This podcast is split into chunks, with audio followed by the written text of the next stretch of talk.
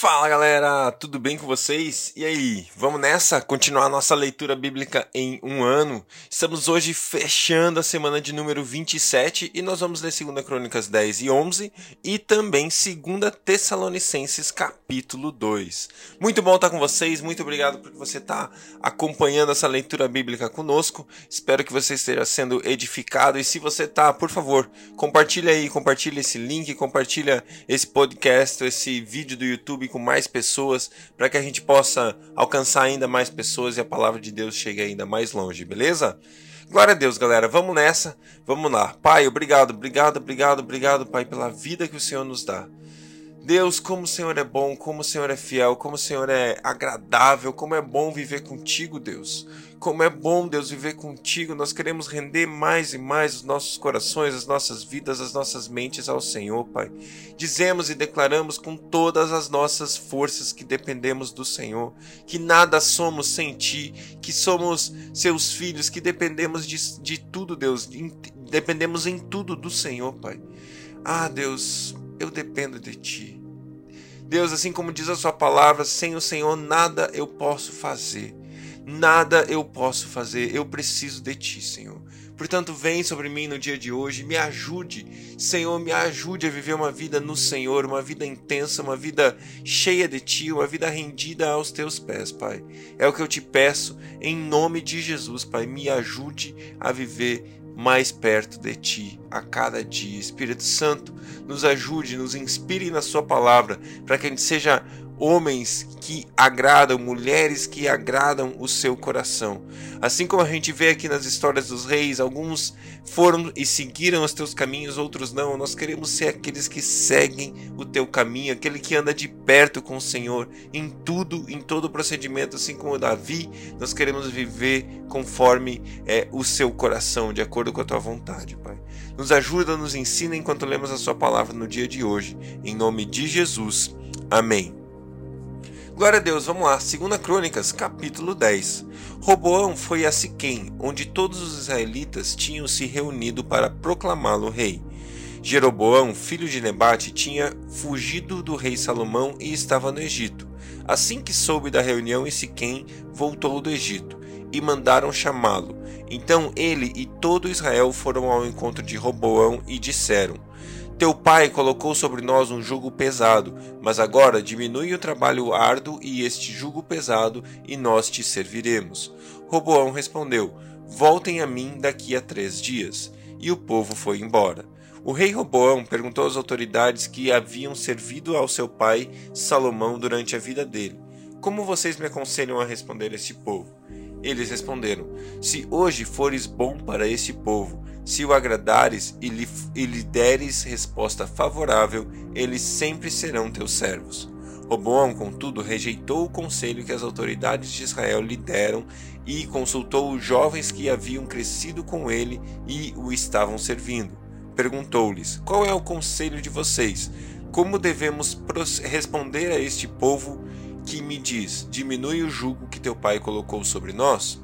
Os jovens que haviam crescido com ele responderam: a este povo que te disse: Teu pai colocou sobre nós um jugo pesado, torna-o mais leve, dize: Meu dedo mínimo é mais grosso do que a cintura do meu pai. Pois bem, meu pai impôs a vocês um jugo pesado, eu o tornarei ainda mais pesado. Meu pai os castigou com simples chicotes, eu os castigarei com chicotes pontiagudos. Três dias depois, Jeroboão e todo o povo voltaram a Roboão, segundo a orientação dada pelo rei. Voltem a mim daqui a três dias. Mas o rei lhes respondeu asperamente, rejeitando o conselho das autoridades de Israel. Seguiu o conselho dos jovens e disse: Meu pai tornou pesado o jugo para vocês, eu o tornarei ainda mais pesado. Meu pai os castigou com simples chicotes, eu os castigarei com chicotes pontiagudos. E o rei não atendeu o povo, pois essa mudança nos acontecimentos vinha da parte de Deus, para que se cumprisse a palavra que o Senhor havia falado a Jeroboão, filho de Nebate, por meio do, por meio do Silonita Aias. Quando todo Israel viu que o rei se recusava a ouvi-lo, respondeu ao rei: que temos em comum com Davi? Que temos em comum com o filho de Jessé? Para as tendas, ó Israel, cuide da sua própria casa, ó Davi.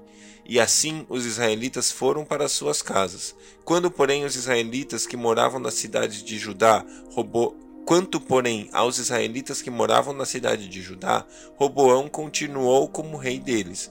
O rei Roboão enviou Adonirão, chefe do trabalho forçado, mas todo Israel o apedrejou até a morte. O rei, contudo, conseguiu subir em sua carruagem e fugiu para Jerusalém. Dessa forma, Israel se rebelou contra a dinastia de Davi e assim permanece até hoje.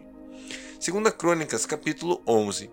Quando Roboão chegou a Jerusalém, convocou 180 mil homens de combate das tribos de Judá e de Benjamim para guerrearem contra Israel e recuperarem o reino para Roboão. Entretanto, veio a palavra do Senhor às a Semaías, homem de Deus: Diga a Roboão, filho de Salomão, rei de Judá, e a todos os israelitas de Judá e de Benjamim: Assim diz o Senhor: Não saiam à guerra contra seus irmãos. Voltem para casa todos vocês, pois fui eu que fiz isso. E eles obedeceram à palavra do Senhor e desistiram de marchar contra Jeroboão. Roboão morou em Jerusalém e reconstruiu algumas cidades para a defesa de Judá. Foram elas Belém, Etã, Tecoa, Bet-Zur, Socó, Adulão, Gate, Maressa, Zife, Adoraim, Laquis, Azeca, Zorá, Aijalon e Hebron. Essas cidades foram fortificadas em Judá e em Benjamim. Ele fortaleceu as suas defesas e nelas colocou comandantes com suprimentos de alimentos, azeite e vinho. Armazenou escudos grandes e lanças em todas as cidades, tornando-as muito fortes. Assim, Judá e Benjamim continuaram sob seu domínio. Os sacerdotes e os levitas e todos os distritos de Israel o apoiaram.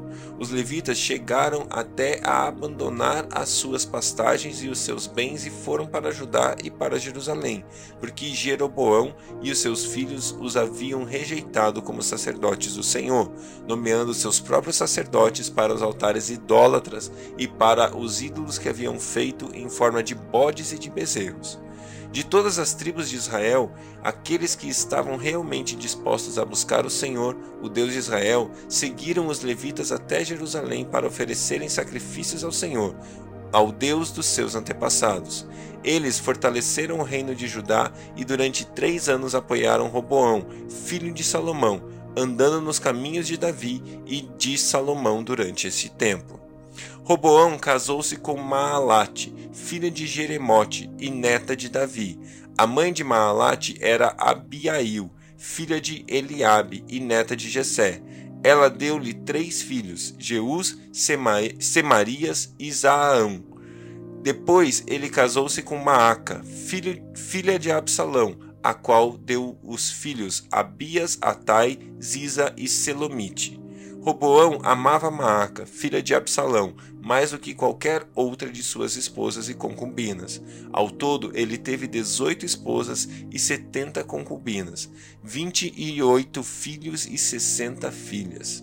Roboão nomeou Abias, filho de Maaca, chefe entre os seus irmãos, com o intuito de fazê-lo rei e agiu com sabedoria, dispersando os seus filhos pelos distritos de Judá e de Benjamim, e pelas cidades fortificadas. Garantiu-lhes fartas provisões e lhes conseguiu muitas mulheres.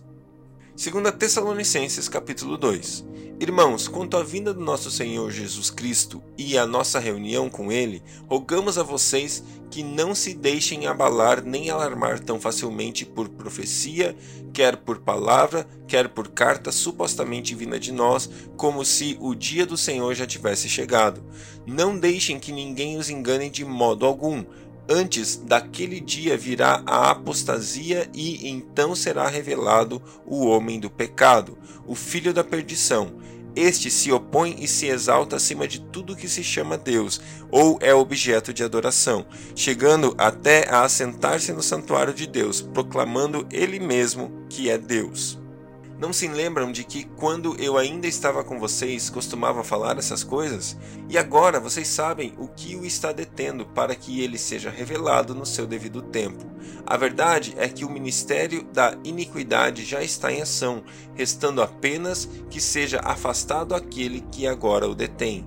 Então será revelado o perverso, a quem o Senhor Jesus matará com o sopro de sua boca e destruirá pela manifestação de sua vinda.